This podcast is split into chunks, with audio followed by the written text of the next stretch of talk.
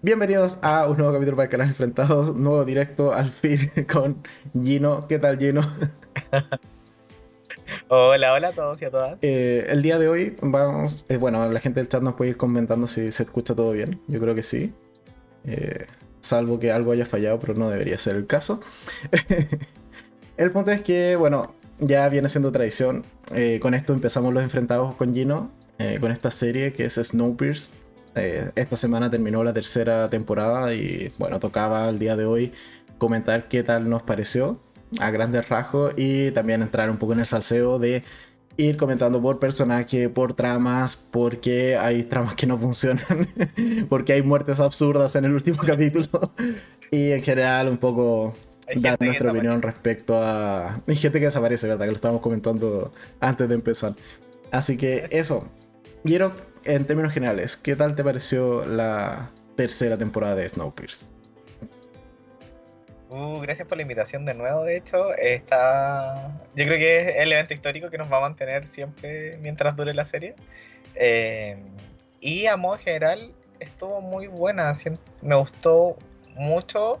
Creo que me dio mucho más ansiedad que otras temporadas. Estaba más oscura, la sentí como... Eh, ¿Qué tipo de Game of Thrones estoy viendo? Eh, en esta lógica de que aparecen como tres bandos ya eh, dentro del tren. Lo vamos a ver más adelante, pero da un giro que permite que siga uno enganchado, siento. Eso, eso como que destacó esta temporada. Por eso está buena, porque aparecen cosas nuevas que permiten que uno se enganche, a pesar de tener capítulos un poco predecibles y tener un capítulo o tramas un poco más predecibles. Eh, el G, gracias. Eh, pero eh, el J, no el G, perdón. No, no, no, no está oficial. eh, J, em, tiene tramas bastante buenas que hacen que sea una muy buena temporada. Vale. ¿Y a ti qué te pareció? Eh, bueno, como la fuimos comentando a lo largo de la semana, mi impresión general fue que tiene mucho relleno. Quizás voy a ser un poco más crítico respecto a esta temporada. Me gustó, sí, está entretenida también, pero tiene capítulos que son muy de relleno, sobre todo los capítulos centrales. Es una temporada de 10 capítulos en donde yo creo que si le sacáis dos, la temporada se entiende igual de bien. Entonces, quizás debió haber sido de 8 y no de 10 en primer lugar. Y siento que me pasaba constantemente que los mejores capítulos o era porque estaba Wilford haciendo alguna cosa, de alguna artimaña, o los capítulos donde aparece Melanie, primero como un fantasma o una suerte de recuerdo medio extraño o como alucinación, y después ya hacia el final cuando realmente vuelve. Entonces, creo que no, no fue una, una temporada redonda. ¿Me gustó? Sí. Tiene buenas escenas también de acción, pero hay momentos en que decía como, mm, mira este capítulo, por ejemplo el capítulo en donde Leighton tiene esta suerte de visión, que es 100% la visión de Leighton, o sea, es todo el capítulo para decir, oh, era mentira, o sea, todo fue una alucinación. Y eso lo podrían haber reducido a 15 minutos. Entonces, constantemente me pasaba eso con la, con la temporada. Pero igual me entretuvo. Yo siento que pasó, pasó mucho eso, que quizás uno lo tienen quizás pueda entender esta temporada por haber visto dos anteriores. No sé si alguien que llegue a sumarse a. casi me equivoco de serie. a Snowpiercer. Eh, pueda decir lo mismo o lo haya visto como con más seguido. Pero uno que ya lleva como dos años viéndola, estamos recordando eso, eh, puede llegar a entender el ritmo de la serie y quizás en esta lógica de que se está, ah, o sea, está renovándose y están buscando más cosas, porque convengamos que se podría acabado la primera temporada de la serie al ritmo que estamos viendo, pero eh, cantidad de temporadas puede que eh, sufra esta merma de capítulos de relleno porque no hay, no hay escritor que aguante tanto, tantos años escribiendo sobre lo mismo. Sí, totalmente. O sea, es lo que comentábamos eh, semana a semana. Entonces, creo que tiene. Es una, es una buena continuación es algo que nos gusta realmente ver. O sea, a mí este Snowpiercer o el trencito, por así decirlo, me gusta. Me gusta cómo está recreado, eh, me gusta la dimensión que tiene, que es más lógica en cuanto a lo que veíamos, no sé, en la película, por ejemplo, eh, que hay también de, de Snowpiercer. Em, todavía me sigue igual eh, haciendo ruido algunas eh, compartimiento algunas habitaciones, como no sé, el invernadero, que es como súper claustrofóbico, súper pequeño, y tenemos el gran salón de, el salón nocturno, que es gigante, entonces como que hay cosas que igual a veces fallan un poco en las dimensiones, pero eh, en general me gusta, me gustó la serie, o sea, me gustó también la temporada, o sea, si tuviese que ponerle gatitos, yo creo que un fijo tres gatitos y quizás un poquito más, pero eh, creo que cumplió. Fue una temporada que cumplió. Entonces, ahora que ya hemos dado nuestras primeras impresiones, vamos por un poco recapitulando, yo creo, la temporada y comentándolo como los grandes eventos. La temporada inició con el Snowpiercer partido a la mitad. Porque el final de la segunda temporada, que fue bastante espectacular, bueno, se les ocurrió congelar de manera explosiva el acuario. Ahí ya murieron todos los pobres peces, pero bueno, explotaron, o sea, hicieron explotar el acuario y el tren se dividió en dos. En una escena muy buena de acción y CGI, pero al final de cuentas terminamos rompiendo el tren en dos. Y nos quedamos con un Snowpiercer de como 40 vagones, todos muertos de calor dentro, porque aparte había poca gente, había como 11 personas dentro del Snowpiercer. Y el Big Alice que bueno, tuvo que sobrevivir con menos potencia de energía, con todo el resto de la gente, con eh, sin tener como la zona VIP dentro de, los carros y eso merma en la, en la moral de la gente. Sumado a que, bueno, ahí se quedó Wilford eh, dominando el, el, Big Alice y un poco sembrando su terror. Mm. ¿Qué te parecieron esas primeras escenas? Eh, ¿Imaginaste que la tiranía de Wilford fuese a ese nivel? O sea, yo creo que más que imaginarse que podía ser así, es como volvió a hacer lo que estaba pensado siempre. Eh, y yo creo que nos muestra como este Wilford, en verdad, haciendo su reinado sin, sin gente que lo desafíe. Eh, no habían voces disidentes dentro de ese, de ese mitad de tren, mientras que la otra mitad tenía... Y, y haciendo un poco, si convengamos que Wilford también está haciendo este rol de villano, porque tiene que haber un villano que siga manteniendo, villano entre comillas, como esta especie de dictador que mantenga eh, esta fantasía de orden de fin del mundo, porque eh, Snowpiercer con sus distintas clases sociales y sus distintas clases como históricas al interior, no ha tenido la forma de organizarse de otra manera que no sea a través del miedo. Que es como esta propuesta que trae Leighton y por eso es tan atractiva.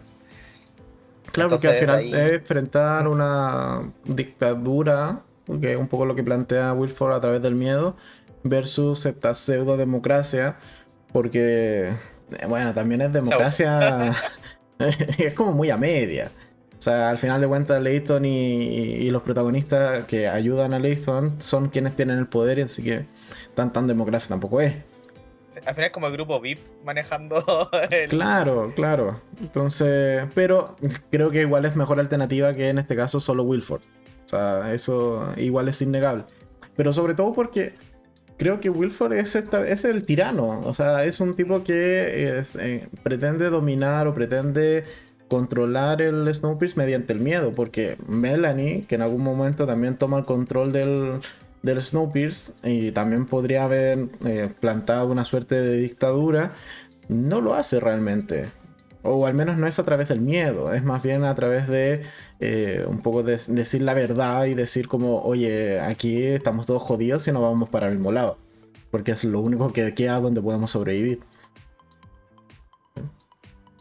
Sí, entonces me pasa que es como pensar que Wilford tiene todo el poder, que podría utilizarlo de mejor manera, eh, pero decide no hacerlo, decide no hacerlo porque su visión de liderazgo es distinta, su visión de mundo es distinta, convengamos que es un personaje que tiene este como fantasía mesiánica que es Salvador y que eh, merece estar en la cúspide de todo lo alto, entonces eh, es complejo lidiar con eso y es donde vienen estas como fuerzas más antagonistas.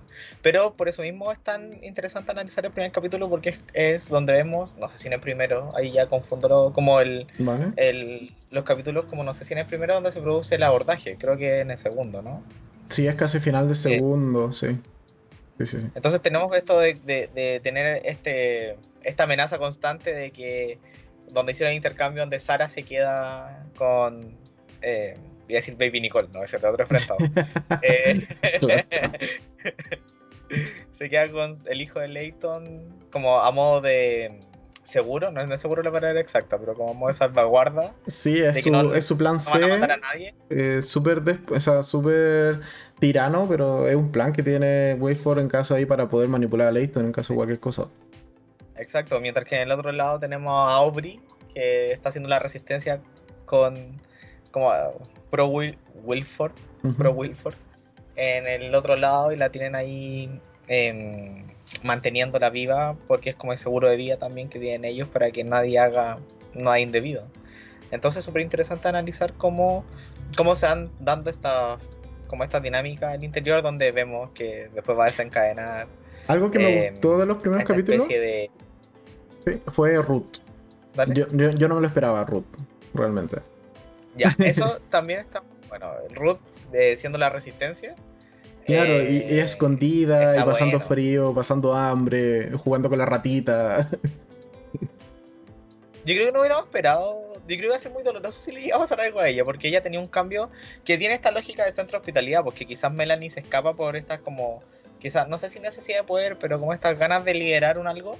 Ruth es tan bacán porque no tiene esas ganas, pues, tiene las ganas de liderar como por el pueblo, como las ganas de liderar porque eh, todos estén bien. Entonces de ahí es donde es tan coherente eh, cuando se enfrenta a la resistencia y cuando ella también se sacrifica por la resistencia. Sí, pero también convengamos que el personaje de Ruth ha sido yo creo de los mejores tratados en toda la serie. O sea, partió siendo el brazo derecho de Wilford, aun cuando era Melanie, pero bueno, ella siempre pensó que era Wilford. Después llegó a estar incluso como en las cloacas. ¿Te acuerdas cuando estuve encerrada allí con, ah, con, Leighton. en la segunda temporada? Y después de eso, bueno, se unió a la resistencia y, yendo en contra de su de su ídolo al final de cuentas, de la, persona que más eh, amaba eh, por su imagen y por lo que representaba. Y, o sea, es un gran cambio el que ha tenido, en este caso, Ruth a lo largo de las temporadas y ahora siendo parte de la resistencia, siendo parte de eh, esta persona que muchas veces les da como los buenos consejos a, a quien esté en el poder, me parece un buen personaje. Yo creo que el personaje está mejor trabajado y mejor eh, escrito desde ahí, como tiene la evolución. Pues no es este Leighton que solo va como caballito de carrera, como apuntando solo a un objetivo. No es esta Melanie que también tiene como este objetivo muy claro. Este Wilford que solo quiere ser el líder de algo. Mm. Eh, sino que es esta persona que cambia. De hecho, estaba, cuando mientras hablaba, estaba pensando que en, que en las otras dos temporadas teníamos esta Ruth que eh, hablaba sobre Wilford como una posibilidad. En esta temporada no hace mención, de hecho se le enfrenta como eh, altivamente y dice, dice estar en contra de su idea y que no coincide con lo que está representando. Y de hecho ahí desemboca también el final de, que, de lo que sucede en el final con ella. Eh, que logra separar esta idea de lo que es el tren con de lo que es el futuro eh, con el pueblo. Entonces, me gusta mucho y ahora que lo hice recuerdo con mucho cariño esta Ruth que estaba muy, em, muy en la resistencia, pero también donde genera esta relación con Pike. Que también es interesante ver cómo que sucede. Oye, ¿te parece si, más que incluso ir como por, por lo de grandes eventos, o sea, que igual lo vamos comentando, pero si vamos por personaje, ya que, por ejemplo, ahora nos centramos mucho en Ruth, eh, o sea, ¿qué, ¿qué, más se puede decir de ella? O sea, tiene un buen desarrollo, agradezcamos que no murió, que también tuvo posibilidades de haber muerto. sentí miedo, sentí miedo por ella. Sobre sí, sobre todo como en el capítulo 3, cuando se, se revela, creo que es el 3 o el 2, cuando se revela que ella es parte fundamental de la resistencia y que no estaba en el Snowpiercer, porque un poco quedaba como este mito de Ruth es parte de los que abandonaron el, el Big Alice y, y, están en el otro tren. Y siendo que no, que en realidad siempre estuvo en la sombra un poco conspirando en contra de Wilford. Así que bien por Ruth, tiene un buen final. Y Ruth también es de las que, bueno, al final de cuentas se decide ir en el, en el Snowpiercer que, que decide arriesgarse por el sueño de Leighton. Así que... Y tiene su recompensa. Hay que ver cómo vamos a abordar la, la cuarta temporada con el final de, de esta tercera, pero ya llegaremos ahí. Sí, yo creo que en ese sentido Ruth va a ser la que le va a dar como la cuota de razón o de historia a Leighton, de que va a ser la, como este gesto más político de, de cómo resolver ciertas cosas, como un poco la voz, entre comillas, de la razón. Claro. A ver, personaje rápido. Eh, Bennett. ¿Qué te parece que se haya unido con. O sea, o esta, esta suerte de beso que tiene antes de que Melanie vuelva al tren con. con Josie? ¿Funciona o no funciona? ya, pero. Eh, espérate, ¿de quién entonces estamos hablando? De. De Bennett, el, el ingeniero que queda a cargo de. Con, con Melanie. ¿Sí? No, el ingeniero que queda con Melanie, ¿cierto? Sí, sí. Ya, que como hablaste con Josie. Pero es que tiene, tiene, tiene, su momento romántico con Josie. Como que. Pero, es que después, después comentamos el de Josie con, con Layton, pero. Sí, sí, ya, entonces. Eh, creo que él fue muy débil en esta temporada. En realidad solo venía a ser como el accesorio de Josie, el accesorio de Layton, el accesorio de Melanie. En realidad siento que Javi tuvo mucho como este proceso de eh, superación de trauma. Tiene ah, mucho más Javi, Javi es brutal esta, esta temporada. O sea, están demasiado traumados, Javi. Pero como bueno, le escogieron un ingeniero para que tenga protagonismo, entonces, a la vez. Entonces, en verdad, Bennett siento que en esta temporada no hizo. Yo creo que tiene escenas contadas con los dos de las manos, en realidad. Eh, donde tiene algún tipo de interacción importante. Sacando claramente la fantasía de Leighton. Yo creo que, claro, es muy personaje secundario. Eh, y creo que quizás le intentaron dar un poco más de protagonismo con esto de, de Josie. Mm. Pero al final de cuentas, o sea, mientras hacían la serie sabías que en algún momento Melanie iba a volver. Entonces, creo que me parece incluso un poco forzada esta interacción, este beso que tienen, etc. Porque, ¿qué quieres mostrar? ¿Que mm. fue débil? ¿Que me creyó o, perdió la fe en que Melanie estaba viva? Y bueno, quiso un poco rehacer su vida o continuar con su vida, lo cual es bastante normal. Entonces, como que no, no le veo mucho el punto realmente de esa escena con, con Joss. De hecho, ahora que lo dices, siento que tiene esta lógica como de caer en lo predecible eh, en ese momento la serie. Que tiene, y tiene muchos eventos que, que suceden de la misma manera. Como que eh, siento que en ocasiones no se sabe leer a sí misma la serie. Mm. Es como lo que tú dices, alguien que ha seguido y que hemos seguido como la historia y, tiene, y podemos ver este trasfondo de una sociedad dentro de un tren y cómo ciertas respuestas pueden suceder. Eh, uno puede decir eso, sí, va, tiene una suerte como de dejo de, de, que quizá en el futuro sienta, se lo diga Melanie y eso haga cinco minutos de una conversación incómoda, pero mm. más que eso dudo que tenga algún tipo de resonancia, o con esta lógica como de decir, no, es que Melanie está muerta y por eso lo está superando, y después tomar con más sorpresa cuando aparezca, pero siento que nos dio en el clavo en realidad esa escena. Sí, también creo que no funcionó. A lo mejor le estaban pensando si es que Melanie no volvía. Fue como ya, por último le ponemos un nuevo interés amoroso y armamos un triángulo medio extraño con Leighton, pero. Mm. Pero como mientras estaba escribiendo y se olvidó de sacar la escena mientras lo grababan. claro, fue como, nos faltan 30 eh, segundos en este capítulo. Pon esa escena, nadie se dará cuenta. Eh, bueno, entonces, yo sí. ¿Con Leighton o con Bennett? ¿O sola? Claramente de hecho, me gusta mucho más sola que con Layton. Y fue muy, muy, muy bonito el diálogo, encuentro. De hecho, me quedó como grabado. El diálogo que tiene con Layton, donde dice que en esta como guerra que tienen en el interior del tren y que la vida que le ha tocado, em, le dice que han perdido tanto que no queda suficiente para armar algo entre ellos. Eh, y lo encontré algo súper como bonito de analizar eh, y que refleja muy bien su historia, pues como no es que no nos amemos, es que en realidad no queda suficiente para querernos bien o querernos de la manera que, que, estaría eh, donde nos podamos apoyar y no nos vamos a hacer más daño. Entonces, de verdad que, no, es sano tener una relación en estas circunstancias. Exacto, y siento que yo sí lo es muy madura para eso. Leighton es como más desde lo emocional, si es mm. que cabe. Sí como, en realidad puedo decirte que no porque me va a hacer más daño, así que dejémoslo de lado. Aparte recién había tenido como el hijo y estaba como que no era un buen momento. Sí. Ya, de hecho, no, había tenido el hijo recién, había sido amenazado recién. Había sufrido un atentado y va a, decirle que la ama. ya, entonces, vamos saltando al, siguiente. Leighton, ¿qué te pareció en, la siguiente, en esta temporada? Uh. Vámonos con uno de los pesos pesados. sí, así de lleno siento que Leighton em, no me pasa con Leighton, con el personaje de Leighton, que brilla porque brillan los demás muy bien. Eh, hacen un muy buen trabajo alrededor de él. No sé si como personaje tiene la misma fuerza que tenía al principio, em, cuando tenemos este como rol de detective, este rol como de contrafuerza, eh, una fuerza antagonista frente a como Wilford. Siento que en esta pasada eh, se diluye un poco su poder, quizás lo podemos entender porque va a aparecer esta tercera fuerza como a la larga, pero en realidad su discurso cada vez es más incoherente, como que le cuesta sostenerse a sí mismo. Eh, tiene estas reacciones como muy desde lo visceral, como que intentan explicar que quiere defender a su familia y por eso se enfrenta a Pike, porque están atentando casi contra su honor. Por eso pensaba mucho en Game of Thrones, era como mm.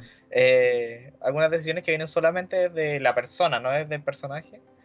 Em, entonces, desde ahí siento que no sé si es memorable incluso su actuación o su manera de enfrentar la serie. No sé si la sostenga él, como lo hacía al principio, sino que la sostiene todas las historias que se entretejieron gracias a que él estuvo ahí metido entre medio. ¿Qué te parece a ti? Aquí voy con el comentario polémico. A mí me cargó Leighton en esta temporada. Creo que no, no fue capaz como personaje de sostener la serie por sí mismo. O sea, para mí lo peores capítulos eran los que estaban 100% centrados en Layton y en donde no teníamos ni a Willy ni, teníamos a Mel o a Melanie. Mm. Porque la, historia que le o la trama que le dieron en la temporada a Layton era eh, tengo que ver cómo logro reconquistar el Snowpiercer después de que nos separamos. Porque aquí un poco la idea fue como, ok, me llevo el, motor principal y bueno, que el Big Alice se, se joda. Pero no les resultó del todo bien. Y después, bueno, en la temporada tenemos el abordaje al Snowpiercer. Tenemos que justo, justo, justo va a ser papá. O va a ser padre. Bueno, que venía de las temporadas anteriores, pero justo han pasado los meses necesarios para que sea padre. Después que eh, eh, eh, tenemos los atentados que, que sufre.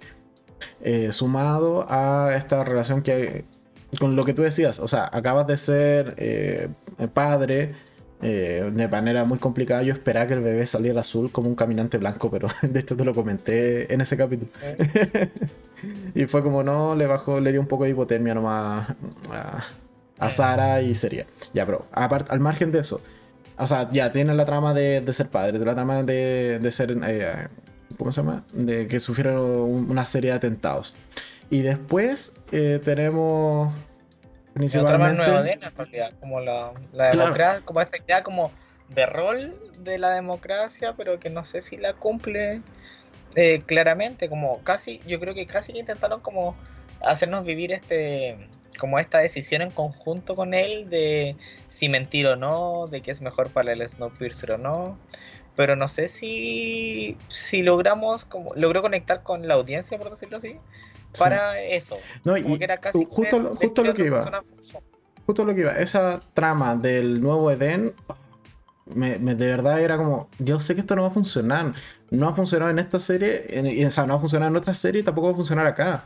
O sea, la típica trama de no, es que es la gran mentira producto de un sueño, un mambo místico o algo extraño que se manda el, el personaje.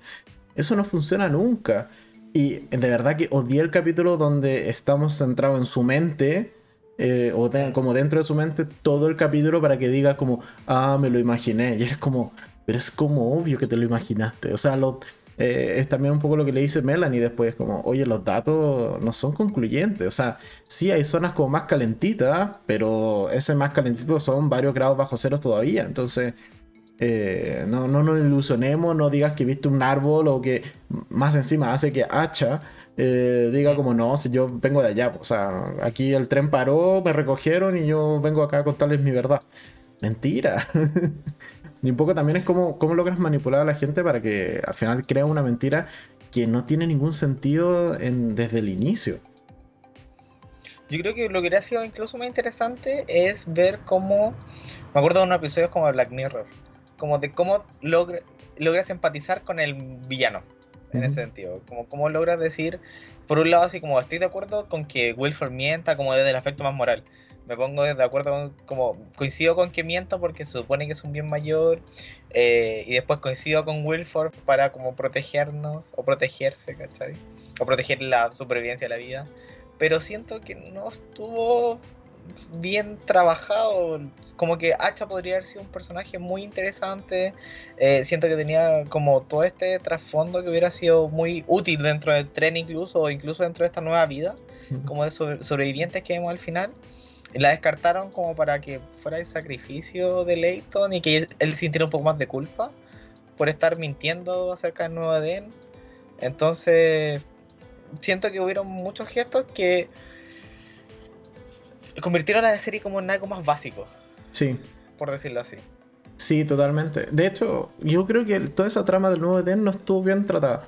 Porque, a ver, si uno lo mira de, ya con la, la, retrospectiva de haber terminado la temporada completa, sí, tiene sentido que se haya generado como esta trama más bien política entre verdades y mentiras, entre un poco sacar al tirano del poder con una mentira, eh, creo que eh, eh, pintaba bien pero creo que la mentira no está bien sustentada, porque como espectador no te lo crees en ningún momento. O sea, tú como espectador, capítulo tras capítulo, sabías que era una mentira, que era algo que Leighton se lo imaginó, que lo alucinó porque se golpeó la cabeza.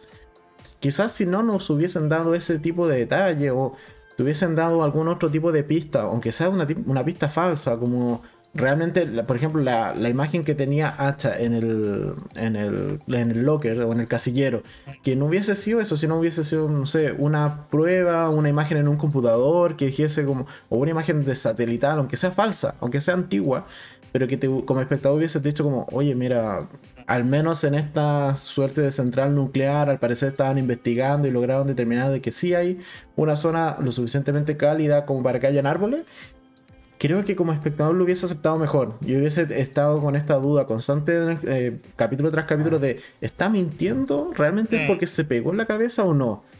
Y eso faltó, eso faltó, o sea, realmente siempre supimos que era mentira y eso no me gustaba. De hecho, siento que ese fue el gran error, como, como tú dices, de la temporada, como que nosotros supiéramos como espectadores que, que era mentira y que la gente que tenía el poder, que eran como estos protagonistas principales, eh, también supieran que era mentira, pues salieran y no hubiera duda. De hecho, ellos, y, porque tenían que saber la mentira para poder llevar a cabo el proceso de votación, para poder, entonces si quizá hubiera, se hubiera recordado mejor la mentira, como tú dices, hubiera tenido un efecto más enriquecedor a, lo largo de la serie, porque al final uno esperaba en la temporada que en algún momento se supiera. El tema no era cómo, sino cuándo. Entonces, eh, se, sabía que no se sabía que no iba a ser como algo muy sorpresivo tampoco, porque si hubiera sido algo sorpresivo, ¿qué información te podría haber entregado que no fuera la que ya tenías que era mentira? Exacto. Sí, así que yo creo que por eso, en general, Leighton no me gustó la temporada. Creo que. Y, y, como te digo, eran los capítulos más lentos, los menos emocionantes. O sea, si Wilford no estaba por allí haciendo de la suya, realmente no. Es más, muchas veces eh, con los comentarios que hacemos día a día, o sea, eh, semana tras semana, te decía como, mira, lo único bueno fue los últimos cinco minutos porque Wilford hizo algo. O porque Wilford, no sé, se le ocurrió la idea de ir a rescatar a Melanie. O Wilford, eh, no sé, rompió cuando ataca al, al Snowpiercer con el. con esta suerte como de. De Darpón. O sea, esos son los momentos buenos de los primeros capítulos. El resto de Leighton ahí como investigando por aquí, investigando por allá o intentando sembrar su mentira. Hmm. No sé. Por eso digo, con dos capítulos menos la serie funcionaba perfecto esta temporada. sí, muy sí. Eh, ¿Qué más? Bueno, mencionaste Hacha. ¿Qué tal Hacha? Bueno, personaje desperdiciado al fin y al cabo. Como que es intentaron, o sea, yo creo que lograron hacerlo interesante con este como cuidado de la tierra que tenía, por ejemplo, hubiera sido súper interesante ver cómo podían haber desarrollado ese aspecto, o esta como historia traumática de ser la última sobreviviente, que no es nada que no hayan hecho en la cola del Snowpiercer, pero con esta historia que era distinta, que venía de otro lugar que quizás como conectar la experiencia desde ahí, y que solo la, hayan utilizado para sostener una mentira y la hayan sacrificado como para que, como hablábamos, de que sintiera un poco más de culpa en algún momento respecto a estar sosteniendo la mentira. Mm. Siento que fue muy desaprovechada, muy desaprovechada como esta instancia. Porque, no sé, siento que tenía tanto potencial para poder, no sé, por ejemplo, eh, haber ayudado a otros sobrevivientes en algún momento a estar, que, que hubieran pillado en algún momento, no sé. Es más, si por ejemplo el capítulo de Leighton con Solo y Silencio me lo hubieses volteado y hubiésemos visto un flashback de Hacha desde que se encerró en esa planta nuclear y ver pasar, aunque sea con muchas elipsis de un año después, diez años después, o etcétera, creo que hubiese sido mucho más interesante hasta llegar al mismo momento donde se encuentra con Leighton, se enfrentan y Leighton, ahí podéis cambiar un poco la perspectiva y que Leighton ve el, arbolito. Creo que el capítulo abordado de esa manera era muy interesante para saber cómo alguien fuera del Snowpiercer, que en teoría era la única forma de sobrevivir a este mundo congelado, logró hacerlo, de todas formas. ¿Por qué tuvo que pasar? ¿A quién tuvo que matar? Probablemente incluso llegó a ser caníbal hacha. O sea, mm. porque de algún lado tuvo que sacar comida. Porque dentro de la, ficción del Snowpiercer van como siete años más o menos desde que, se, desde que ya se volvió lo suficientemente frío para ser inhabitable. Entonces, o desde que arrancó el tren. Entonces, hay cosas que me parecen que están muy desaprovechadas en el personaje. Y cómo muere también, por favor. O sea, están los dos sin máscaras y respirando así como... Es más, cuando bajan a, esa suerte de... Eh, eh, no sé. Nube tóxica. Nube tóxica y todo. Lo primero que me hace fue como... ¿Por qué no siquiera llevan una de estas mascarillas tradicionales con las... Las que ocupan siempre. De las que ocupan toda la vida. Mira, probablemente hubiesen muerto igual, sí, pero hubiesen muerto media hora después. no en cinco minutos, que es justo, justo, justo lo que te da el tiempo para eh, destrabar la cosita. O sea, era un absurdo. Debieron haber llevado por lo menos esas mascarillas y creo que esto se salva. Entonces, allí tenemos la primera muerte absurda de la temporada. Porque ya, mencionemos la, otra muerte absurda, por favor. ¿La Dentro de la absurda, ¿no? creo que Pike murió antes, pero. Ah, vamos a ir a casa. Sí, es ah, que. A ver. Sí, eso, Pike, yo también te sentido que Pike. Spoiler, Pike murió antes, sí. Personaje que muere absurdamente. Y te lo dije. Cuando te comenté el último capítulo, te dije: oh. Mira, el capítulo está bueno, cierra bien la temporada, pero hay una muerte muy absurda. Para no darte mayores spoilers que no la habías visto cuando me contaste eso pensé que, y lo estaba viendo, pensé que iba a morir Ruth a mano del, del arreglador, no recuerdo cómo se llama. Ah, ya sí, del nuevo hombre frío. Ice. Sí. Eso, del nuevo hombre frío. Oye, dije, mentira que va a morir ella y te iba a odiar mucho. De manera absurda, dije, que no sé, el tipo le va a pegar un manotazo y se va a pegar y va a morir. Pero no. Cuando muere el Jay con su ahogada con el ojo del papá. ¿Por qué? O sea, era un personaje que. Porque ahí también te queda una serie de cabos sueltos. Es como, ¿por qué se cortó la pierna entonces? ¿Por qué la doctora le sacó una loja de, de pierna? Así como haces un bistec. ¿Cuál, ¿Cuál era el motivo de eso? Ya, experimentar. Y entonces le estaban dando las mismas inyecciones que a, a Josie. O que al bebé. La iban a convertir en una suerte de mujer resistente al frío y sea así que... O sea, imagínate a la asesina en serie que tienes dentro de los Snowpiercer que además es inmune al frío. ¡Qué maravilla de trama! ¡Qué maravilla! Y claro, la empujan porque justo estaba jugando con el ojo, se traga el ojo y muere ahogada en el pasillo por el ojo. Una muerte muy absurda, de verdad es muy absurda. Yo lo vi y fue como, por favor, no. Por favor que no muera así. Y murió así.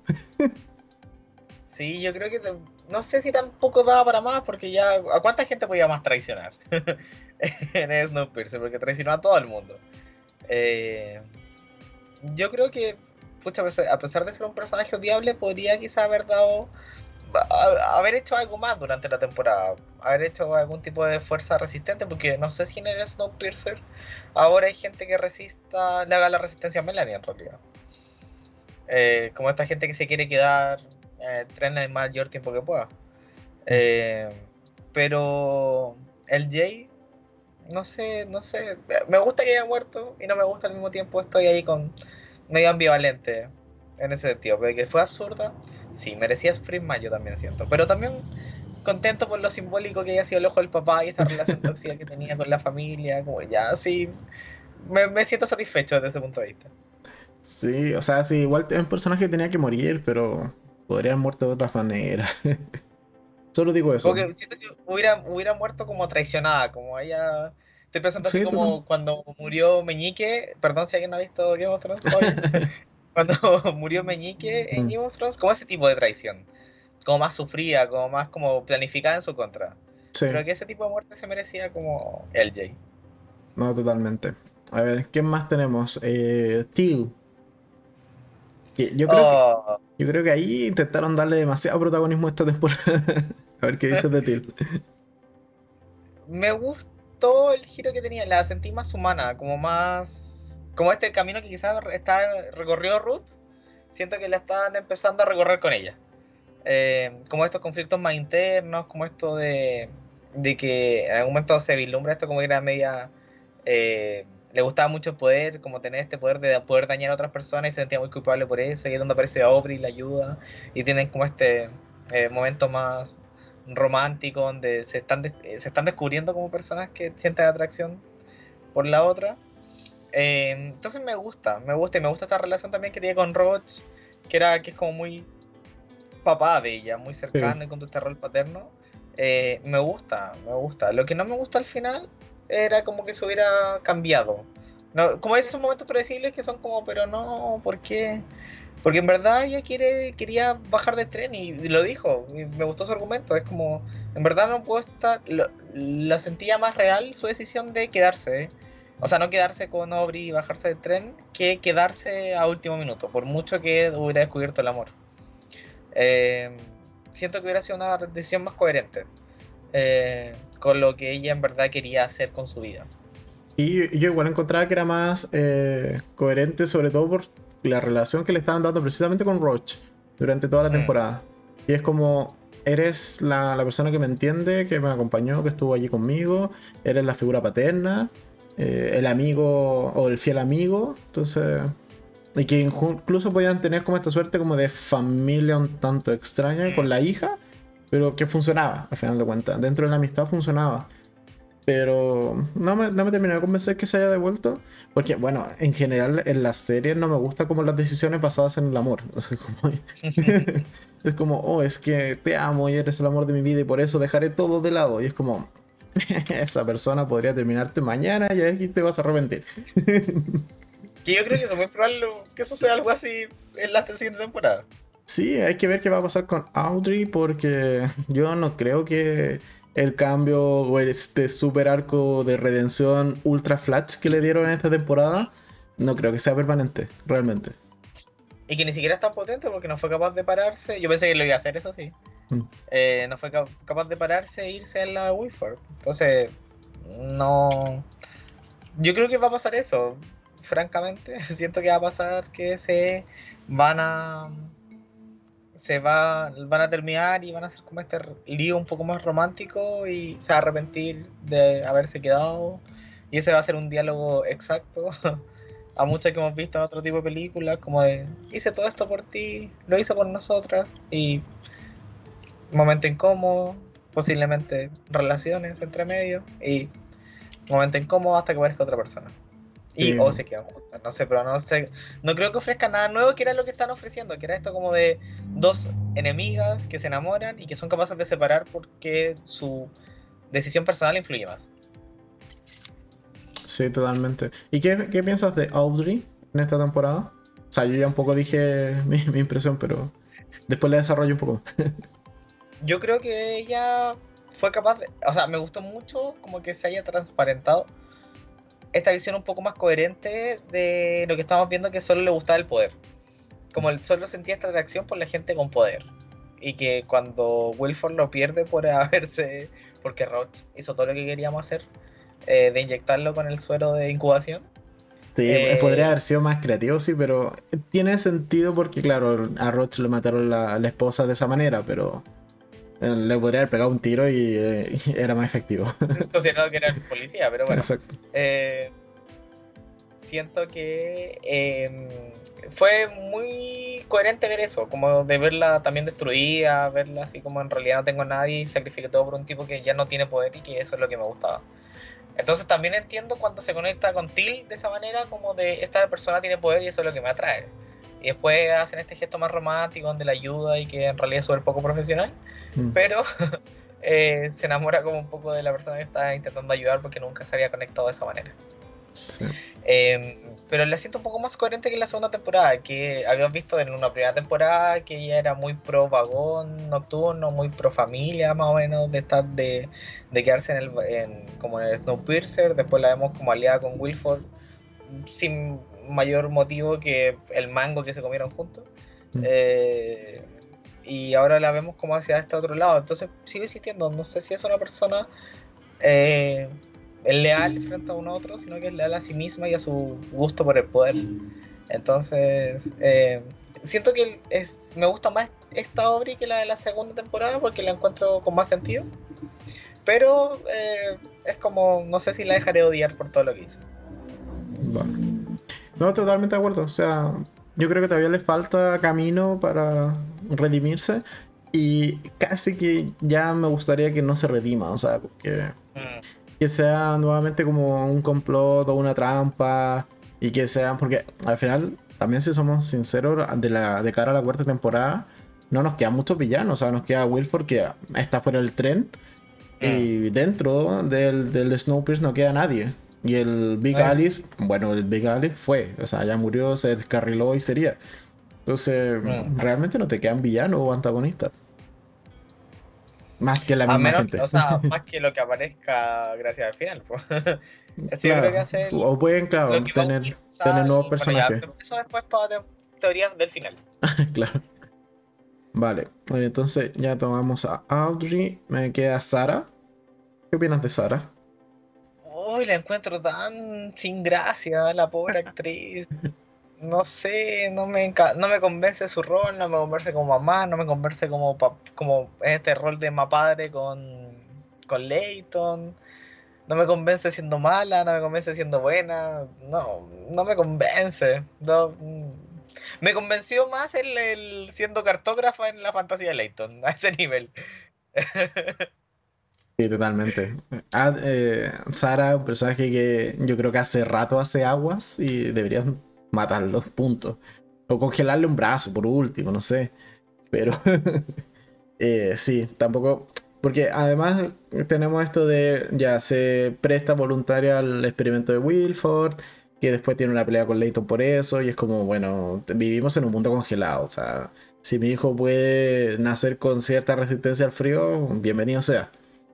Eh, se puede entender, pero tampoco se desarrolla mucho más esa trama porque no volvemos a ver al bebé en ningún momento. O sea, vemos cuando nace y que casualmente le da hipotermia. Y cuando lo tiene Pike y sería. Entonces, a mí me parece que es personaje desaprovechado. Vieron que va a durar probablemente hasta el final de la serie porque, bueno, tiene un hijo. Y matar a una madre y dejar al hijo solo se ha visto en pocas series. Yo siento que es muy probable que se sacrifique por la hija y así muera. Sobre todo esta temporada que, la, que viene, que es como la lógica de como peregrinos, eh, que así como a repoblar el mundo, yo creo que es muy probable que se sacrifique frente, no sé, a un oso polar para salvar a su hija y, así desaparezca, porque en realidad no, no tiene un brillo. Como personaje no le encuentro ningún sentido a esta altura, lamentablemente. a mí tampoco me gusta el personaje de, de, de Sara. Eh, ya nos van quedando poquitos de los protagonistas que nos falta por mencionar. Tenemos a Alex. Que hay que mencionar que ha crecido muchísimo de una temporada a otra.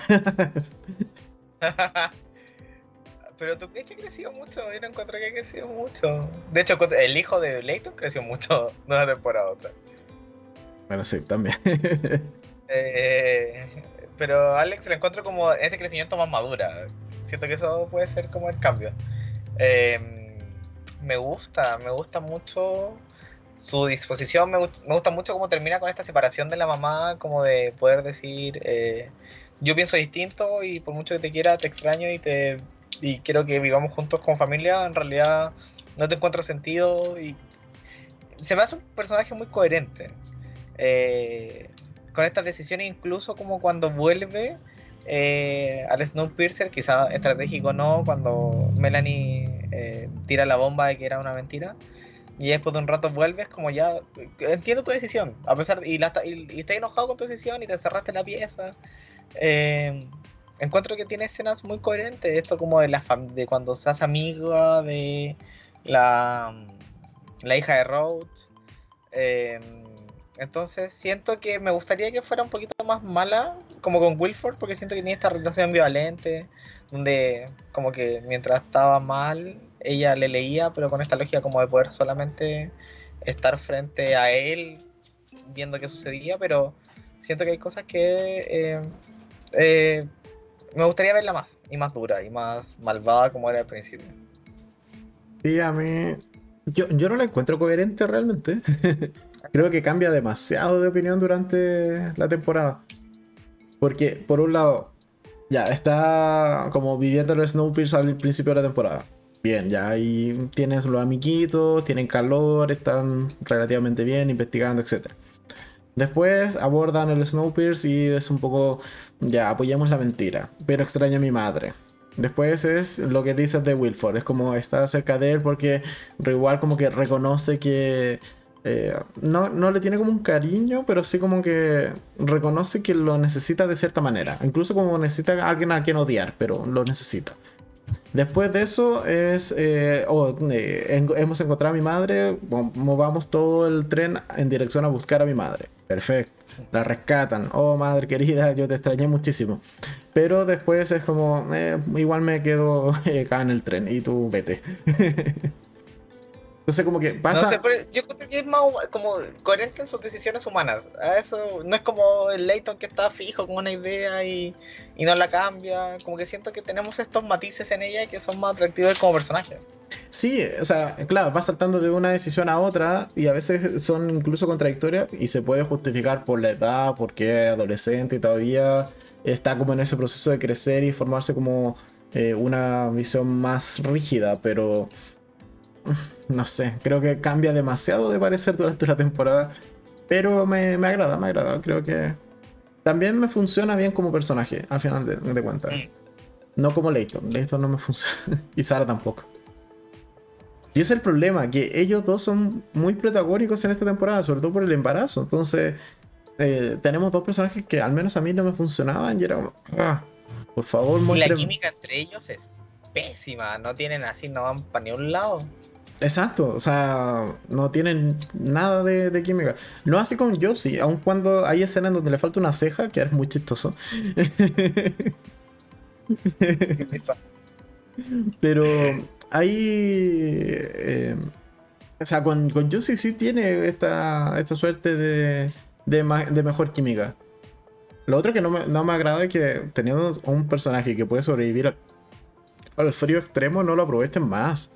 O sea, yo sí debiese estar reparando el, tren, dando excursiones por fuera, limpiando las ventanas, no sé, debiesen utilizarla. ¿Cierto? Ya, yo pensé, varias veces pensé en lo mismo. Es como, ya, ¿y qué, cuál fue la gracia del sufrido tanto si no la sacan al frío?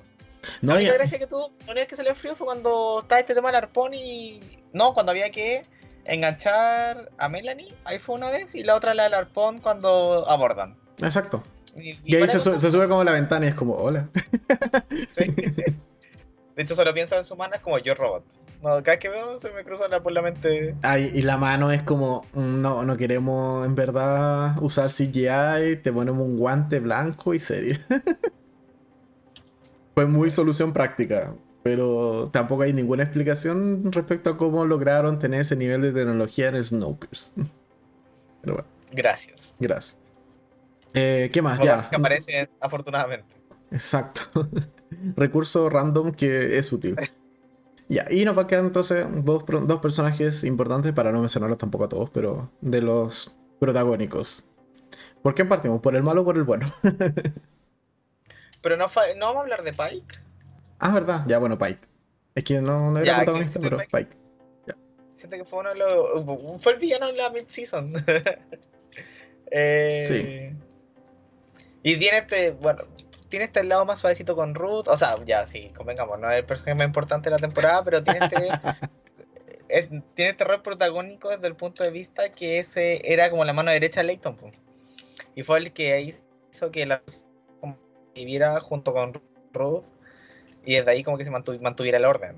desde, desde el cariño, desde el respeto que está en ese momento, pero que se enamora de Ruth y eh, hace que nada tenga sentido, que cobre un poquito más sentido, que ella sea la que... Has caído, sí. Se nos fue lleno temporalmente. Y esperar a que vuelva. Eh, pero ya, a ver, respecto a Pike, sí, ahí me está sonando el Skype de que va a volver a la conexión. Yo creo que pronto. Eh, reconectando, vale, ya. Entonces, bueno, mientras tanto rellenemos. Eh, respecto a Pike, yo creo que eh, sí, tiene como, como, ese, como decía lleno, tiene este, esta suerte de, de rol de villano en lo que es la mitad de temporada. Pero deja bastante que desear al final de cuentas. O sea, va conspirando contra quien le dio muchas instrucciones que quizás no eran las mejores, no era la, eh, la mejor forma de, en este caso, eh, espérenme. Oh, se ha caído la señal completamente. Espérenme, denme un segundo. Vamos a retomar la llamada. Al menos no se ha caído como la otra vez.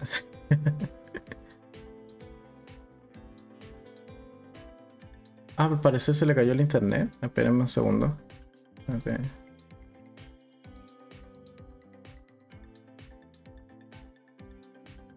me estoy hablando internamente por Gino, o sea, con Gino. Al parecer se le cayó el internet. Entonces, puede ser una caída más larga de, la, de lo esperado. Vamos a hacer un par de eh, maniobras. Denme un segundo. Voy a hacer esto esto. es de. Son cosas que pasan mientras estamos en vivo. Vale. Ahí, mientras esperamos a que vuelva lleno. Eh, ¿Qué me dice? Eh, ah, parece que se le cayó el internet. Vamos a intentar, o sea, mientras intento reconectar con ellos. Eh, un poco la gente que, que, nos está viendo en el chat. ¿Han tenido oportunidad realmente de ver Snowpiercer? ¿O o no ha sido el caso. Porque sé que tengo gente conectada en el chat. Podrían ir comentando si han visto Snowpiercer o les llama la atención realmente ver Snowpiercer después de eh, estar escuchando lo que hemos estado comentando con Gino, aunque hemos ido destrozando realmente la trama. Todavía no llegamos a la parte final de, de precisamente esto, el final de temporada que puede ser un poco spoiler y spoiler potente. Y, quizás en algún momento, bueno, si logramos retomar la, la conversación vamos a tener teorías incluso de lo que podría pasar en una cuarta temporada. Porque nos pasó precisamente eso, de que con Gino teníamos eh, diferentes opiniones respecto a lo que eh, había pasado realmente en, esa escena final, que es un poco como una... Eh, como una suerte de escena como animada Gino lo entendió de una manera y cuando yo le comenté mi forma de ver ese final de temporada, eh, realmente me dijo, te odio, no me lo esperaba, no, nunca lo pensé de esa manera y un poco como que eh, quedó mal psicológicamente. Me dijo, sí, puede que tenga razón. Es más, después le mandé como el inicio de la primera temporada, así como los primeros minutos de la primera temporada y le dije, ves, aquí un poco esta escena se ha repetido, es lo mismo Así que no se ve que vayamos a tener una cuarta temporada muy, muy tranquila. Yo creo que todo lo contrario, vamos a tener una cuarta temporada bastante movidita en ese sentido. Así que yo mientras tanto sigo intentando contactar con Gino. Bueno, allí. Ah. Ah, tienes que poner el, el, el celular eh, horizontal. Eso, espera, ya. Entonces déjame ver cómo te vuelvo a agregar acá. Ah, ¿por qué no se te gira?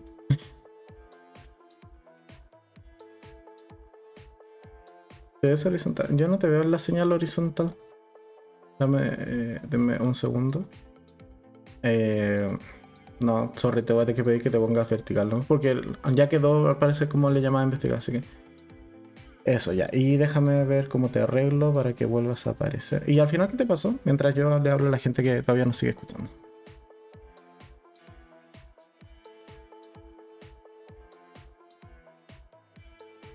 Pero se te cayó el internet, ¿o no? ¿Es como eso?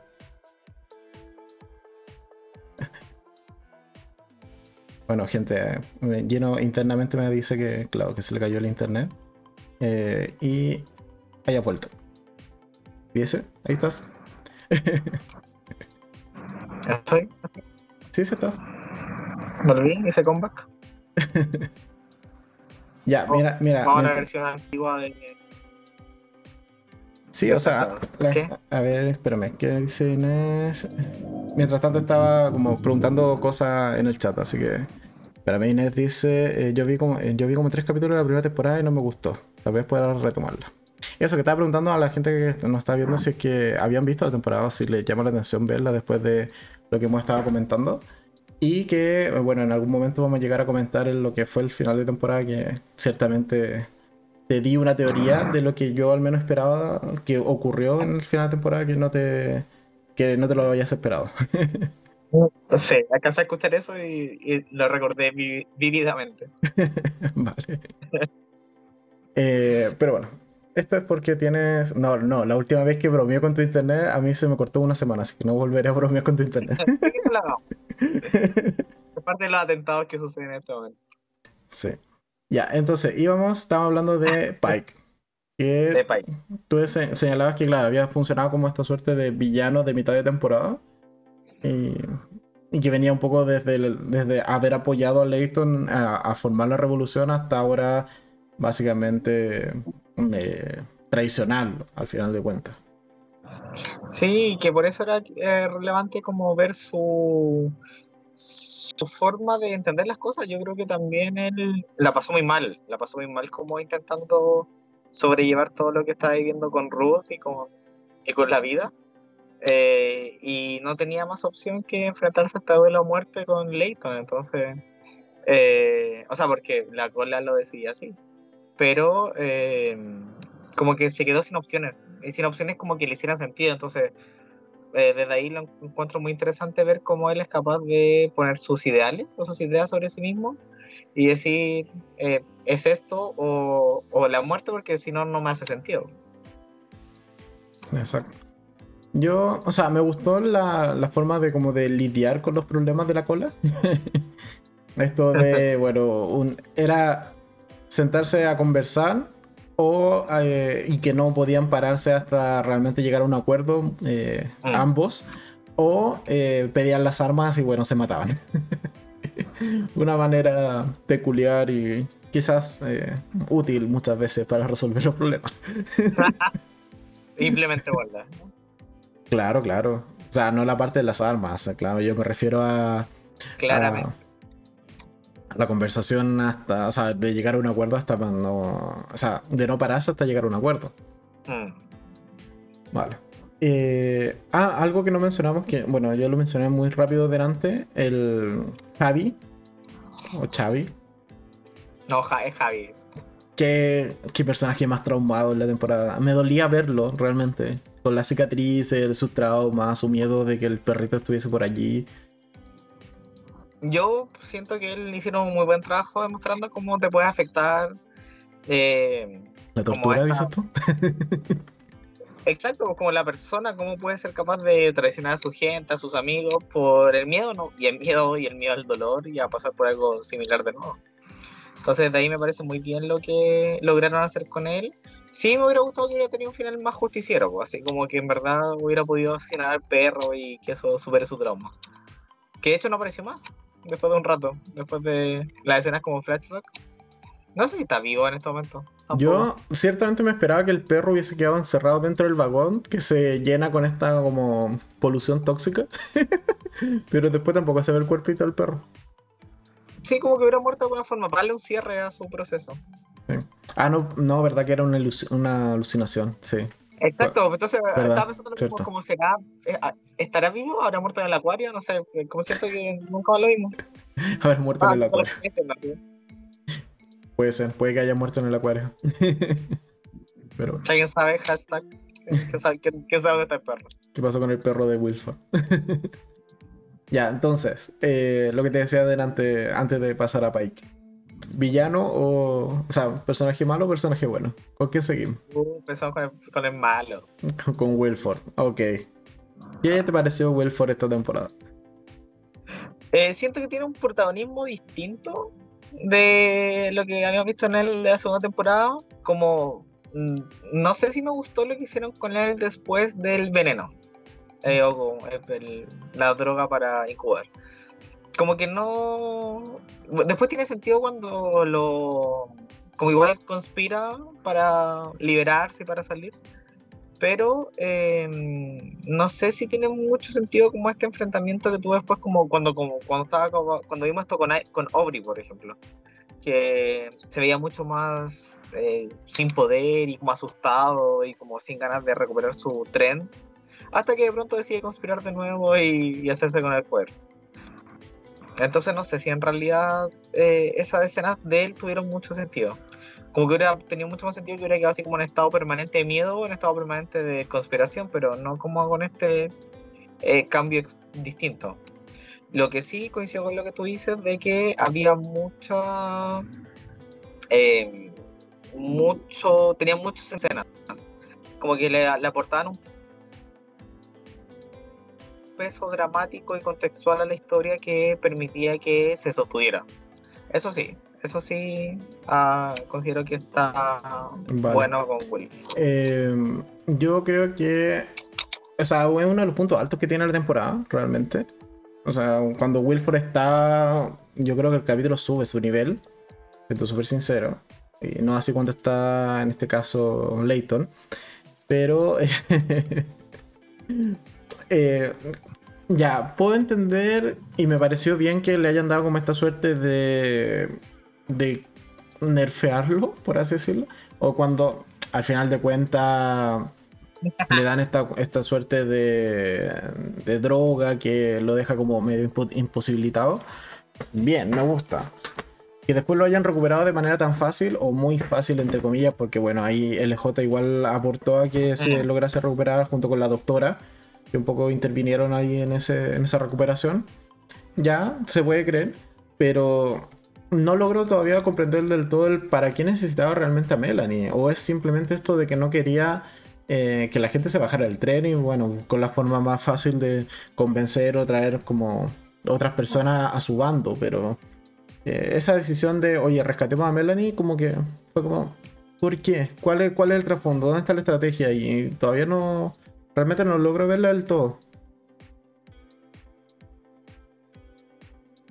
como que hay- entiendo que, que haya sido funcional y desde ahí se entiende, pero, pero es tampoco Wilford. Como no sé si Wilf- el Wilford de la primera temporada, cuando llega al final, de la segunda que vemos, eh, hubiera preferido eso que nos sacrificara a todo el Snowpiercer y ya que se vaya todo el carajo porque eh, no va a principio, no sé. Eso hubiera sido más coherente con ese Wilford. No, no creo que la droga de incubación lo haya cambiado tanto. Mm. Sí, no sé, yo creo que ahí fue como algo extraño que hicieron con Wilford, que iba, iba bien, bien encaminado el hecho de, ok, ya tenemos este super villano que quizás hay que bajarlo un poquito porque hay que dar paso a quizás otras subtramas como la de eh, la del nuevo Eden principalmente, pero creo que los mejores momentos de la, de la temporada en general es cuando Wilford está desatado. O sea, el, el momento cuando empieza a atacar al, al Snowpiercer en el capítulo 3, creo que es, cuando está el abordaje de la, de la gente de Layton, creo que ahí me gustó ese, ese momento. Es como, eh, esto es una guerra. Bien, eh, tú, tú ves bien el panorama. Exacto, yo creo que ese es uno de los momentos más altos de la temporada, si es que no es más alto. Mm. Eh, que viene a dar este toque de ansiedad, este toque de acción, que como que está, nos tenía acostumbrado a la serie. Sí. Eh, a ver, ¿qué más? ¿Qué más tenemos de Wilford? Al final. ¿Te gustó qué final le dieron o no? Me gustó hasta que lo se hizo predecible. ¿Ya? Como hasta que teníamos este Wilford que estaba en la mitad, que era súper estratégico, que estaba en el vagón nocturno, que lo estaba haciendo todo bien y que iba a ser una tercera fuerza súper importante, hasta que eh, esa, esa contrafuerza que hizo provocó que, que las otras dos fuerzas salieran em, contra él. Siento que hubiera estado bueno que incluso quizás Sara en ese momento lo hubiera traicionado de verdad a Leighton, hubiera de verdad haber encontrado como otra solución más que eh, Sara haber traicionado a Wilford. Como que mm, se me hace un poco sin sentido viendo cómo venía Sara en realidad y viendo cómo estaban las cosas desarrollando, desarrollándose hasta ese momento. Entonces, em, no sé si me gustó lo que hicieron con él, pero no sé si había otra solución. Vale. Eh, yo creo que, o sea, a mí sí me gustó que lo hayan metido como dentro de, este vagón de... Porque me parece una buena forma de como mandarlo a prisión. Es como, dado que ya sabemos que se puede, es capaz de escaparse dentro de, del Snowpiercer, fue como, ok, mandémoslo a prisión y, y la prisión que sea afuera. Porque ya hemos demostrado con lo que va de temporada que somos capaces de rescatar a alguien que está dentro de ese trencito chiquitito. Por lo tanto, me parece una muy buena solución, muy ingeniosa de cómo sacarlo del poder. Así que bien por ese, por ese lado. Em, ahora, con el final propiamente tal de temporada. Mm, yo lo que te planteaba el otro día, yo creo que Wilford tiene que ver con el final de temporada, así como con la escena, escena final. Yo creo que Wilford tiene algo que, que decir ahí en esa escena final. Porque el viejo no se va a quedar ahí durmiendo cuán bella durmiente dentro del trencito. O sea, él va a intentar de alguna manera hacer de las suyas. Además que le dejaron muchas reservas de esta solución para hibernar, así que eh, no, va a estar tan limitado en ese sentido como la misma Melanie. El tipo puede programar el trencito para que vaya a un cierto destino. Además que se conoce las vías de memoria. O sea, él es un genio en ese sentido y quien lo ha demostrado, por ejemplo, cuando estaba encarcelado dentro de Snowpiercer, él solo con sentir hacia dónde giraba el tren, más o menos iba recreando la vía. O sea, mm. es un tipo que realmente conoce de, todo, lo de todo este mundo. Y yo creo que fácilmente podría ir a alguna otra estación que él más o menos crea que, que puede estar habitable. Sí, de hecho lo que me molesta de ese final es que un poco de lo que hablamos de la serie predecible siento que eh, ya vimos que se podía rescatar a alguien, ya vimos que eh, se podía sostener este viaje afuera, ya vimos que eh, la gente sobrevive a la droga de, hibernación, entonces básicamente en una o dos temporadas más vamos a ver que Wilford vuelve, sí o sí. Entonces, eso es lo que me molesta un poco, como que no se hace impredecible, no te va a sorprender, sino que más el, como hablamos antes, más el cuándo que el cómo en realidad. Yo de plano creo que va a volver la cuarta temporada. O sea, e incluso no me gustaría que no volviera, porque es uno de los personajes que, que levantan la serie. O sea, si solo nos vamos a ver, vamos a ver cómo, eh, ¿cómo se llama? Eh, ah, eh, Leighton se pone a plantar árboles en, en este nuevo páramo que encontraba en este microclima. Por favor, no. que, por favor no vaya por allí. El spin-off, peregrinos en. claro. No, yo esperaría que ese no fuese realmente la forma en cómo continuaría una cuarta temporada. Vale, eh, ¿qué más? Eh, entonces, Late, esa, perdón, Late, eh, Wilford, ¿te gusta al final de cuentas lo que hicieron con él en la temporada? Sí, siento que tiene. O sea, me gusta hasta que eh, se hace extraño su forma de tomar decisiones y cuando vuelve a ser el Wilford que todos, todos conocemos, eh, me hace sentido. Eh, entre medio fue como. Mm. Ok. Y finalmente, Melanie. La gran ausente, pero la que llegó a rescatar la temporada. es muy interesante analizar cómo ella por sí misma es capaz de dar un peso gigante a escenas, a series, a miel de, actuación. Es, muy interesante de ver porque todos esperamos que volviera increíblemente de alguna otra manera. Y convengamos que gran parte de las tramas estaban muy conectadas a ella, sí. Eh, de hecho, estaban afuera, estaban adentro por, su, por ella, hacían lo que hacían por ella, gran parte de la serie. Entonces, eh, siempre estuvo presente de alguna u otra manera, pero em, no me esperaba, creo que esas fueron las cosas que sorprendió, no me esperaba que volviera con esta actitud de eh, tan conservadora de quedémonos en el tren. Pensé que iba a ser de las que estaba, iba a quedar a favor del nuevo Eden con mucha culpa. Eso pensé mm. que iba a pasar en un comienzo, como que iba a estar con mucha culpa, iba a, a quizás una vez que estuvieran establecidos en el nuevo Eden, traicionar como esta, este secreto. No que lo iba a hacer durante, así que iba a estar interesante como ver cuál va a ser este desafío de viendo como de cara al final, que siento que eso es lo que intentaron hacer con ella, eh, cómo va a ser esta nueva, este nuevo liderazgo en Snowpiercer, esto que va a pasar con el posible villano o no que está intentando hacer nuevas teorías eh, hacia el final del mundo de nuevo. Eh, y cómo se va a enfrentar esta relación con el nuevo Eden, porque también ella va a estar con esta visión más conservadora cuando eh, de alguna u otra manera yo creo, yo creo que le van a demostrar que se puede vivir fuera. Entonces, eh, ¿quién es Melanie fuera del tren? Esa sería como la pregunta de la cuarta temporada. Sí. Yo con Melanie tengo mis mi reparos en cuanto a su trama en la temporada. Porque, a ver, si tienes un tren chiquitito de 40 vagones, ¿no? O 40 y algo que creo que quedaba en Snowpiercer al inicio de la temporada. Y tuviste tres meses hasta que te vuelves a encontrar con el Big Alice es tiempo más que suficiente para realmente haber bajado todos, o al menos mandar a Josie para que vaya, investigue qué pasó con Melanie, dónde está el cuerpo y eh, aquí creo que al final no lo hicieron, porque ni siquiera tenían el problema de arrancar. De hecho, en algunos de los capítulos lo menciona... Eh, ¿Cómo se llama? Eh, Bennett lo menciona, dice como aquí el problema es que incluso nos sobra energía, porque somos muy, muy pequeños.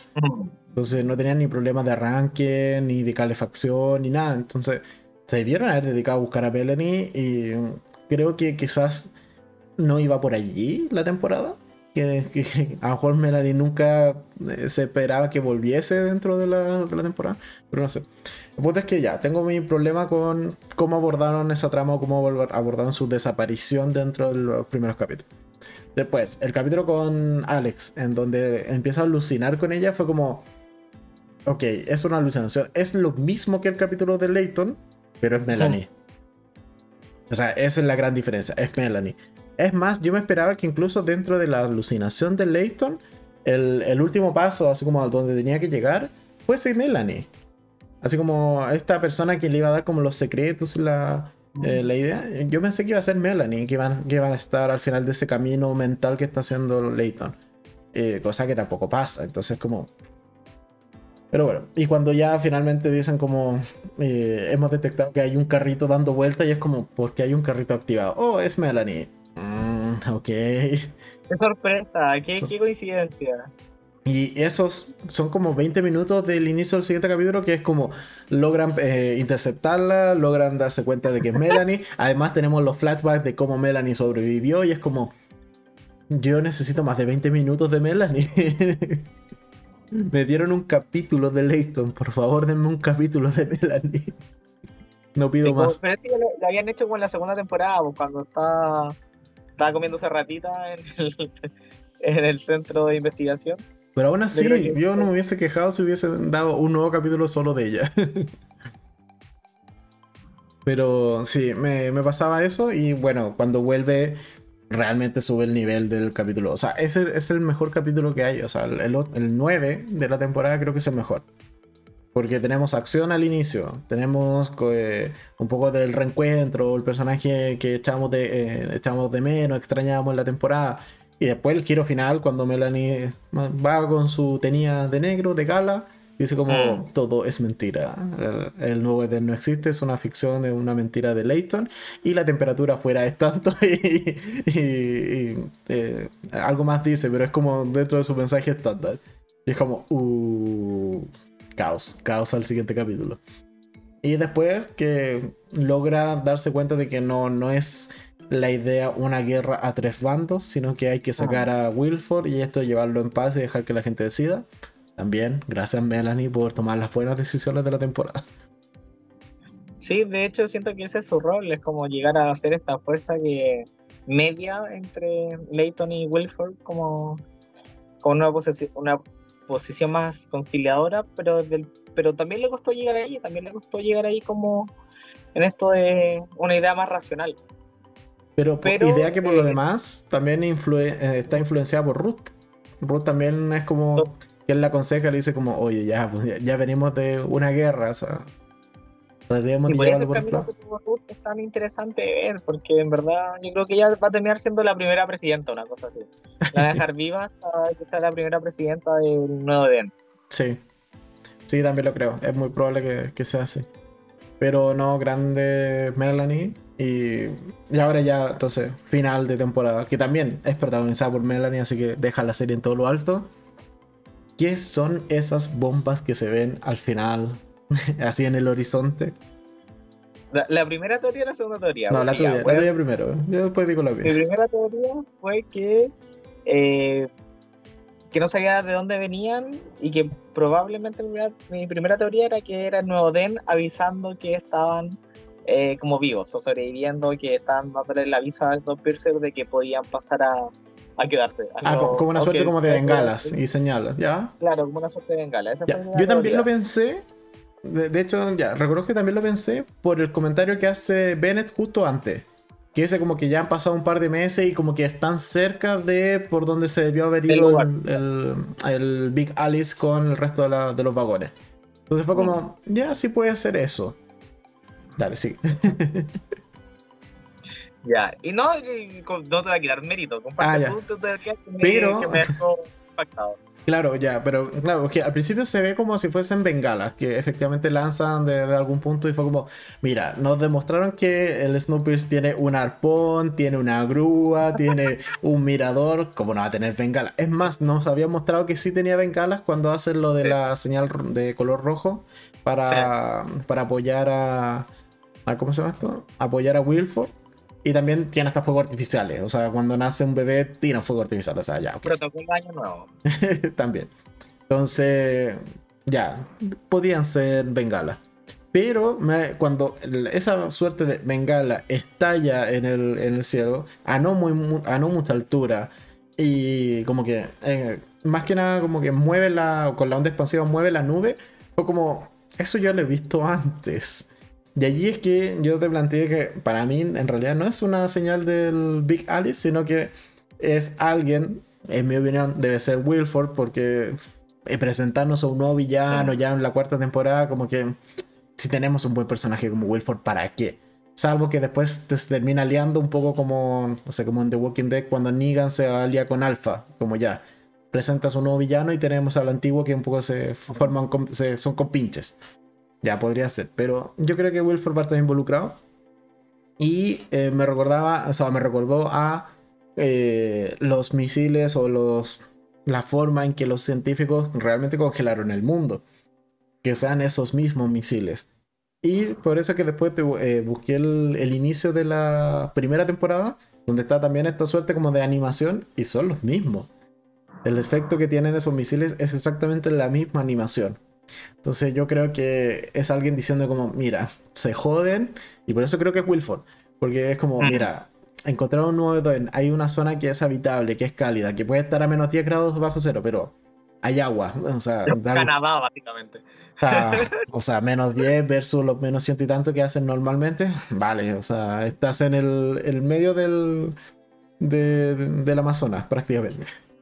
Y el punto es que eh, un poco diciendo, o sea, mi mensaje o mi forma de interpretarlo es como Wilford diciendo como, se van a tener que subir al tren de nuevo, o sea, o se joden, o se joden porque el tren es lo que vale y, mi mundo sin un tren no, no es algo que pueda controlar.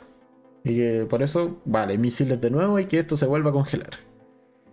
Y que tendría mucho sentido con la película, porque la película pasaba tres años después de que el, el Snowpiercer arranca. Aquí vamos como en la mitad del periodo, entonces quizás sí hubo una recongelación del planeta y, puede ahí estar vinculada, o al menos temporalmente, hace más sentido quizás con la película también. Sí, después de que me dijiste eso y que vimos y que me hizo clic al tiro como, oh, es la misma animación del principio, oh, y son los mismos cartuchos, oh, y sí, es. Entonces sí, probablemente sea estos nuevos lugares que no, sé por qué habrá quedado un lugar que le faltó un misil que explotar. No, yo, creo, yo creo que tenían reserva, o sea, como... Es que al final de cuentas fue un experimento científico. Entonces lanzaron un par de, es como veamos qué pasa, ah, no pasa nada, tírate un par de más. Fue como, uh, nos pasamos. y yo creo que quedaron un par de ahí sin lanzar porque ya, ya fue suficiente y fue como, mm, aquí corramos en círculo, vamos a armar un trencito que nos mantenga vivos. Entonces... Sí, entonces de ahí yo creo que esa teoría ya es el tema que eso, va a, ser, va a ser va a ser otro villano, va a ser alguien que, alguien del nuevo Eden que se eh, aburrió y encontró la base y lo hizo explotar. Pero sí, yo creo que vamos a ver, eh, al final yo creo que resuelve un poco cómo juntamos, eh, no hacemos un spin-off, y cómo juntamos el nuevo Eden con el tren de nuevo, y no hacer como constantemente episodios separados como mitad y mitad yo creo que, eh, lo que sí yo creo que trae complicaciones y creo que van a, ahí van a haber muchos como estrategias eh, que nos van a, yo creo que nos pueden llevar a odiar la serie, como de, oh, apareció justo un vagón de laboratorio de análisis de misiles enfriados. eh, no, yo creo que era una base, una cosa así, debiese ser. Pero es que si nos trasladamos después del tren, cuando el tren ya se fue, la mitad del tren se descarriló, la otra mitad se hace que subir el Snowpiercer que tiene 40 vagones. Eh, lo veo poco lo veo poco realista, considerando lo poco realista que es la cerilla, pero es como como meter a la población en la mitad de espacio que ya estaba ocupado, ¿cachai? Entonces, o sea, no, yo creo que si van a ser capaces de remolcar el Big Alice y un poco volver a ensamblar, o sea, volver a colocarlo en, en funcionamiento. Es más, diría que es muy, muy probable, dado que eh, puedes salir del, tren. O sea, debieses poder. Debe haber un vagón con maquinaria. O sea, o por último que. a me refiero, van a haber muchos como soluciones, así como el arpón. Sí.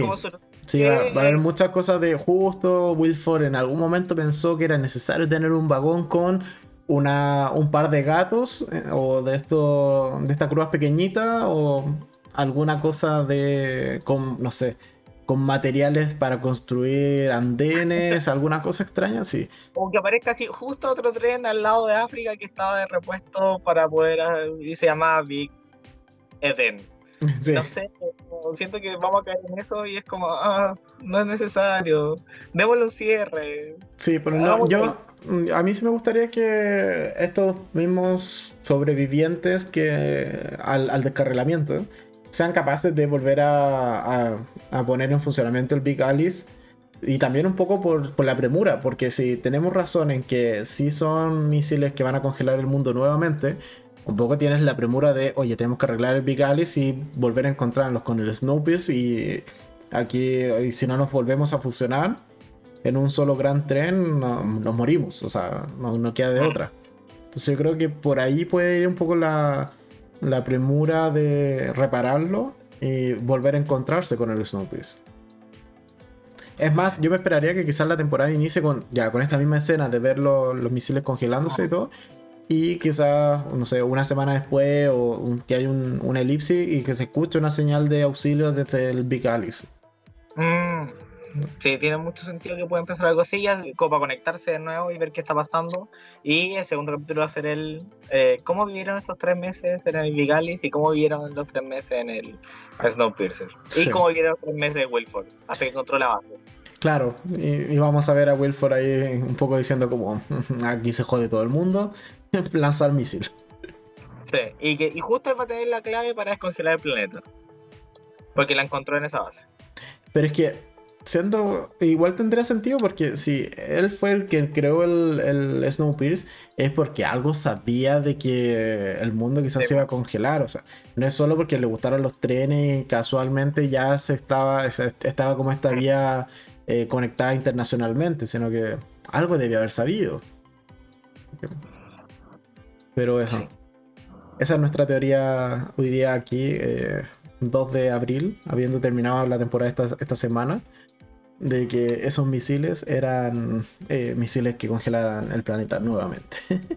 De hecho, estaba, pensando que deberíamos revisar nuestras teorías de la, al final de la, del envío de, la del Fretado 2. Ah, sí, no lo hicimos, ¿verdad? Nota mental, hacerlo para el próximo año. Recuérdenos, por favor.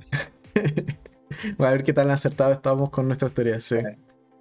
Pero eso, en, en general, entonces, ¿te gustó la temporada? ¿O no te gustó tanto? Yo creo que sí, es una serie que ya es como insignia de ver y que está buena y que, y que da, tiene estos momentos ya más Game of Thrones donde vemos que se puede dar, lo que sí, eh, cada vez caen errores y en... Eh, oh, ¿Qué pasó? Ahí sí. ¿Volví? Sí, sí.